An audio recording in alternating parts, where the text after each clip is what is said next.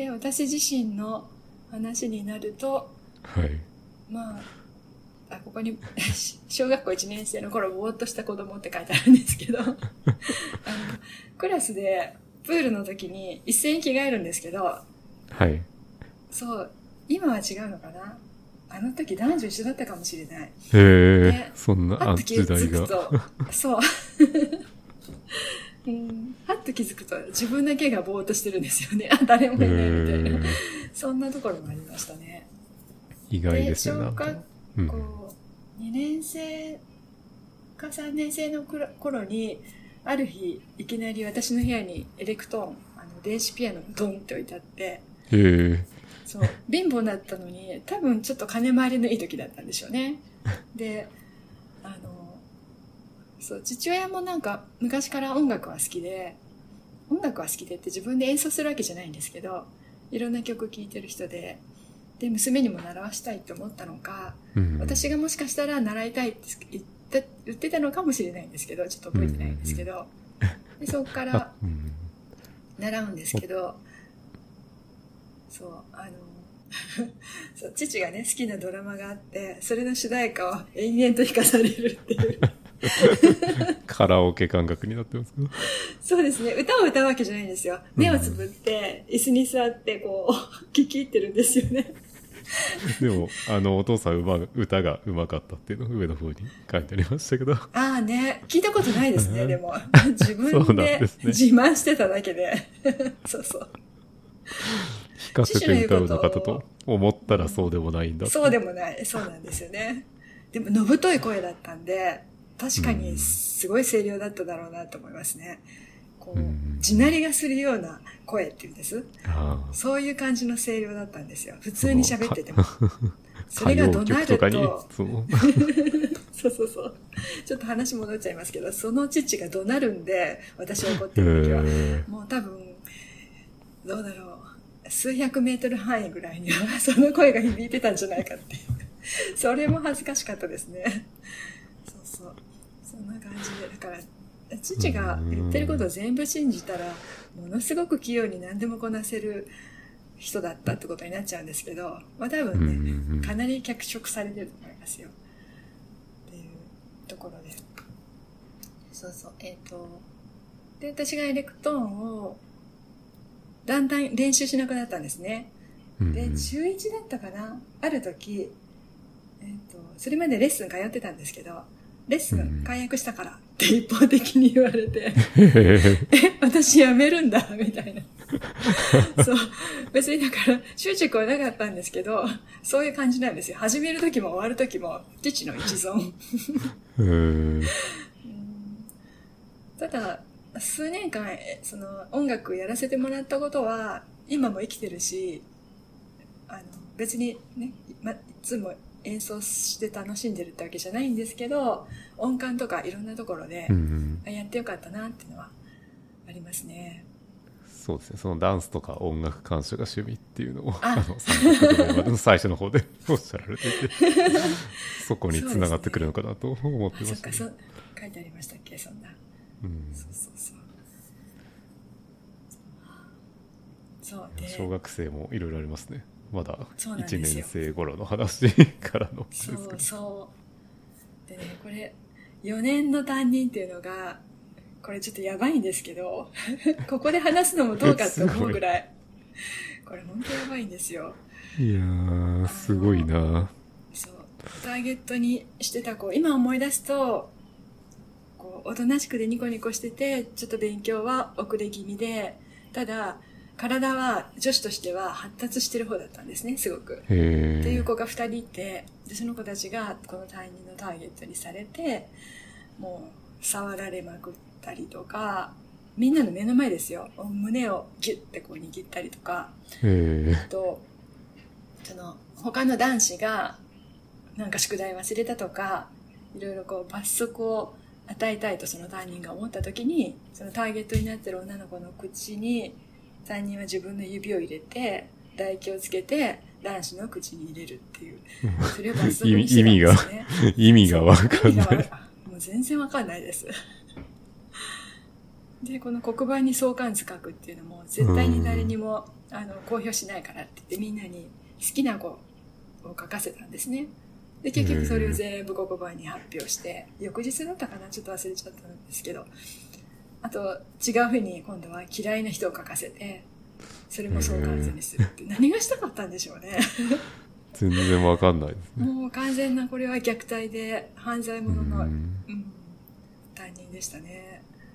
うんそう体罰もあったしで不思議なのがこの時の保護者が誰も立ち上がらなかったってことなんですよね、うん。私も多分親にはその教室の状態って話さなかったと思うんですけど、うん。うん、私のように誰も話さなかったんだなって思ってこの時代にしてもちょっと意味わかんないですよねわ。かんないですよねうん。で翌年転勤して別の学校行ってそこでどうやら解雇されたか処分されたかっていう噂だけは聞いたんですけど、うん。もうそれからその先生の話は聞いてないですね、うん。今なら多分ニュースになりますよねこれそうですね。いやーあとねターゲットにされた女の子たちどうしてるかなって時々思い出しうますね、ん。元気に暮らしてるといいですけどね。そうなんですよ絶対キス残りますよね残りますよね。ね女子、そ小4の女子が一番なんかこう、多感な時期な感じがうん。するので。そうなんですよね。うん。ですごくやっぱり優秀な女の子とかもいてその子を異様に持ち上げたりもしてましたね、うん。何だったんだろう。この先生かなり心に闇抱えてた人だと思います。うん。いや、この小4の頃とか大変ですね。父親も担任もなんかよくわかんない感じでした。確かに 小4の頃家庭状況どうだったんだろうなもう叩かれたりしてたと思います多分。一番手足が出さ手足を出されたのは中高だったのかもしれないですけどうん。うんだからこの頃私本当に勉強する気にもならなかったんですよねうん。学校の勉強っていうのをあの別に遅れていたわけではないですけど担任の先生からあの「なんでできるなら勉強しないんだ」って言われてできるってなんだろうって思ったんですけど多分その IQ テストとかあるんですかね小学校の12年うの頃って。ん。うん、それを担任は知ってて言ってたのかちょっとわかんないんですけどそうあの別に落ちこぼれでもないのに成績はなぜこんなに悪いんだってことを言いたかったんだと思います。うんとか、うん、ありましたね。そうだからね暗黒の小学校時代なんですよね私。こうやって見ると。確かにあんまいいいいこと書いてない。です。そうそう小なんですよね。学校の頃。なんか楽しかったこととかってあんまりない楽しかったこと何にも書いてないですね、まあでもピアノというかエレクトーンはまあやってる時は楽しそうな感じはしますけど。そうですね。エレクトーンは楽しかったですね。うん。んうんまあ、練習しなくなっちゃって、それ以上上達できなかったんですけど。うん。で、中学に入って、部活は卓球部。で、中2の時すごい楽しかったんですよね。この時に、あの、本当に、なんだろう、下品な話で盛り上がれる グループっていうのがあって。男子3、4人、そう、男子3、4人、女子も4、5人いたかな。もうバカなことばっかり言ってたんですよね。一番楽しそうな感じ。楽しかったですね。それまでの人生がちょっと過酷なんで。そうですね。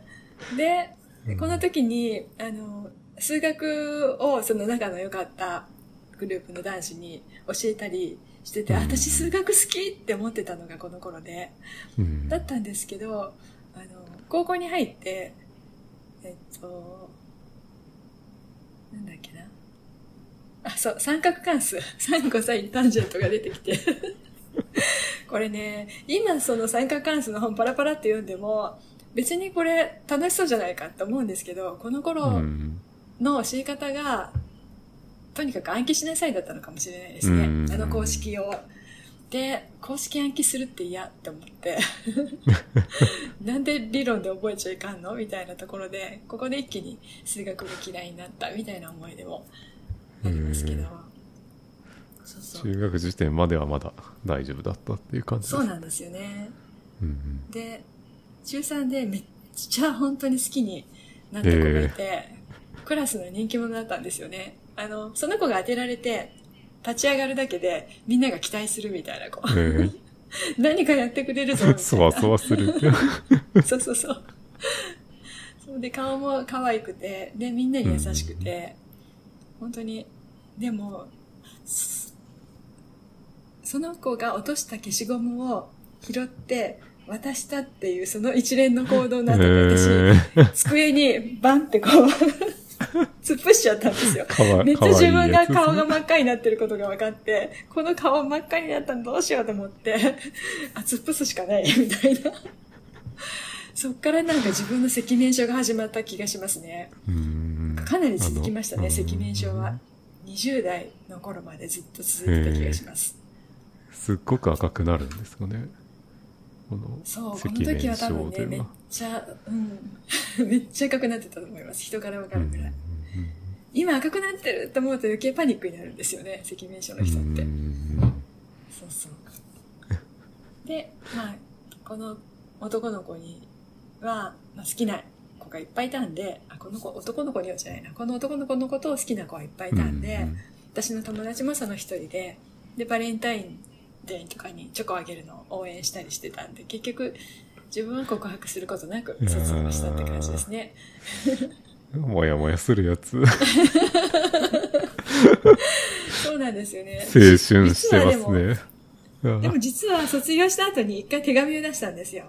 うん。だから、その内容は、あの、歌の歌詞にちょっと寄せて書いたんだけど、言いたいことは、自分が好きだったっていうことを伝えないまま、将来、おばあさんになって死んでしまうっていうのは悲しすぎるな、みたいな、そんなような歌詞なんですけど、そう、その手紙を送りましたね。うん。やっぱり一応それが告白だったのかもしれないですけどね。うんうん。うんいい、いい話を聞けました。ここに来て。そうですね。まあ、それが初恋かな。ちょっと。うん。中学の担任もちょっとやばそうですけど、これ大丈夫ですか？ああ、そうそう。中1の時の担任がね、まあ、これ小4の時の担任に比べたら全く全然やばくないですけど、とにかく、あの、優勢思想ってここに書いてありますけど、うんそう。クラスで一番優秀な女の子の両親っていうのが、なんか東大同茶の水だったかな？えー、なんですけすごい。ど、そういうことを言わないじゃないですか、普通は。うん。でもクラスのみはんなの前で それを発表したりそこの家に家庭訪問に行った時のこうお茶を出てきた。茶器はやっぱりすごいいいやつだった。みたいな話を する先生でしたね。だからもう私はもうもちろんそのその子みたいに成績も良くないし貧乏だし親に学歴がないってところで最初からうん勝負できないんですよねうんだからね、こう、完全な劣等感っていうのかな。なんだろう。劣等感でもないな。諦めですね。私には勝負することはできないっていう諦めは、うん、こういう大人たちによってだいぶ植え付けられたかもしれないですね。そう。でもまあ、これは、こんな人もいるなっていうところですかね。うん今だっているかもしれないですし。うんそうそう。で、えっ、と、さっき中3のことを話したんで、で、次、進学なんですよ。うんで、進学で、私は普通に自分、あの、大体こう、公立高校が、県立高校ですね、がバーってあって、で、成績順にバーってこう、どこに行くかっていうのが決まるみたいな感じだったんですけど、そうね地方だとそんな感じですよね。そんな感じですね。私立の高校っていうのは滑り止めで、公立高校、県立高校っていうのが、その上に位置するみたいな感じなんですね、地方っていうのは。そう。だから私はここに行こうって思ってるところがあったんですけど、父は商業高校へ行けって言って、で、その理由は、お前は気が強い。俺にこんなに立てつく女だから結婚できない。だから一生の職、手に職を持つべきだ。だから税理士になれ。税理士になるんだったら商業高校へ行け。まあそういう理屈ですよね。でも、ね、税理士高卒じゃなれないですもんね、本当は。うん、多分それは今も昔もそうじゃないかなと思いますけどね。そこまでの知恵は自身にはなかったんですね。うん、そう。で、県立を受けて、で、滑り止めに私立を受けるんですけど、その私立の滑り止めの合格発表があった日に担任の先生が、いや、これでもうみんな大丈夫だねって安心した顔で、おめでとうみたいな感じなんですけど、いや、うち受験料払ってもらってないから やばいなって思ってました。あ、受験料はもらってたんだ。受験料はもらって、私立は受けるには受けたんですけど、受ける時にも、その受けるためのお金を入れた封筒に、捨てる金って書かれてで、合格後の入学金は払ってもらえなかったんで、そう、あ、私一人、どうしよう、中卒になったら、みたいな ところは、うん、少しだけ不安を持ってましたね。で、まあ、すごい、すごいエピソードというか、お父さんキャラが 立ちすぎて、ちょっと、やばいですけど、何、ね、なんでしょうね。うん、で、まあ、無事高校入って、高校でも中学、あ、中学じゃない、中学と同じ卓球部に入って、うん、うん、そうで中2の時に仲の良かった男子が結構数人同じ高校行ったんですけど、うんうん、もうなんか廊下で会ってもあみたいな あんまりね昔のようにははっちゃけれなかったんでもうそのまま友人ではなくなってしまったっていうのがすごい残念でしたね。まあ男子側がなんか気づいちゃって恥ずかしくなるみたいなのがあるのかなと思いますけど。ね、無邪気にはいられなくなる感じのやつが。ねうん、だから高校3年間で、あ、今思い出したけど、ここには書いてなかったですけど、高3の時に好きな子いましたね。うん。うん。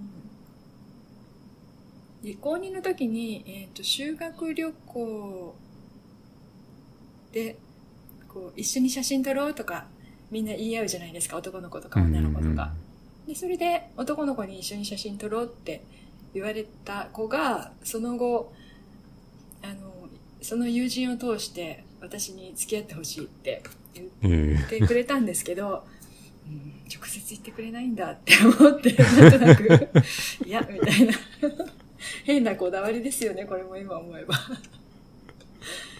そう、っていうこともあったりして。うん、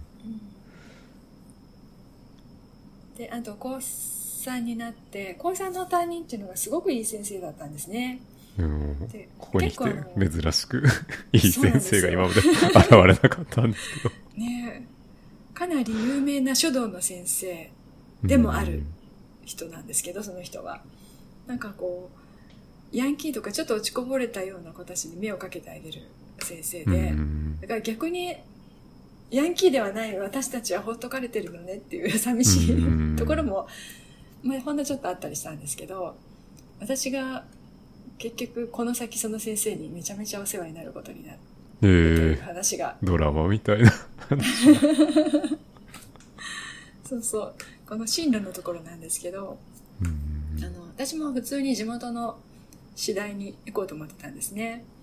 うんうん、で、いつぐらいからかな、ちょっと進学できないんじゃないかって思い始めて、あの、当然進学今考えたら、あの 家計状況で行けるはずがないんですけど、まあ、父親が多分その、お金がある時だったんでしょうかね。まあ、どこでも好きな大学行けって、その一言を真に受けて で、お母さんはその横で、そんなお金ないんだよって言ってたんですけど、もうお父さん言ってるし、私もあれですかね、自分の都合のいい方の言葉を信じちゃったんですよね。で、一応勉強もしてたんですけど、まあ、寸前になって、高3の夏休みぐらい過ぎてくらいかな。まあ、就職するしかないっていうことで、就職指導クラスに行ったという。で、えっ、と、十数人しか求人が来てない中で探すんですけど、みんな一人なんですね。で、うん一人、就職する気がもともとなくて、それで急に一人でどっかの企業にポンと入れられるなんてたまんないと思って。唯一一人ないし二人って書いてあった就職先があったんで、で、そこをお友達と、ここにする一緒に受けないっていう感じで。で、問い合わせてもらったら二人でも OK ですよって言ってもらえて、で、そこを受けて受かったって感じですね。で、そこ信用金庫なんですけど、ああいう金融機関って、めちゃめちゃ多分、やっぱり横領だとか、へいろいえろなものに対する対策なのか知らないですけど、身元保証人ガッチガチに固めるんですよ。で、今も多分そうだと思うんですけど、うんうん でその時、身元保証人多分、二人ぐらいは必要だったんだと思うんですよね。で、一人はもしかしたら、その、昔、父がお金を借りた母の弟がなってくれたかもしれないですね。ちょっと覚えてないんですけど。で、もう一人も親族からは、誰もお願いができないってことで、この時の担任の先生にお願いしたら、引き受けてくれたんですへね。え もうこれ本当に今から考えるとすごいことです。で、あとクラス会とか何年か後に会った時に、いやーもうね、ヒヤヒヤしたよって言ってたんで、やっぱり先生も怖かったんだなと思いますよ。自分のね、全全財産とか土地の広さとか、うんそういうことまでこう記入しなきゃいけないような、そういう署名になったんですよね。自分もその学校の先生をやってたので保証人かけるかなと思ったらかけないかもしれないな。ええあ、学校、うん。高校かなんかですか？まあ高専の教員というのをやってまし本当ですか？うわうん。あ頼まれたことはないですよね、星たいやさすがにさすがにないですね。多分この先生も、後にも先にも私一人だったかもしれないです。うんうん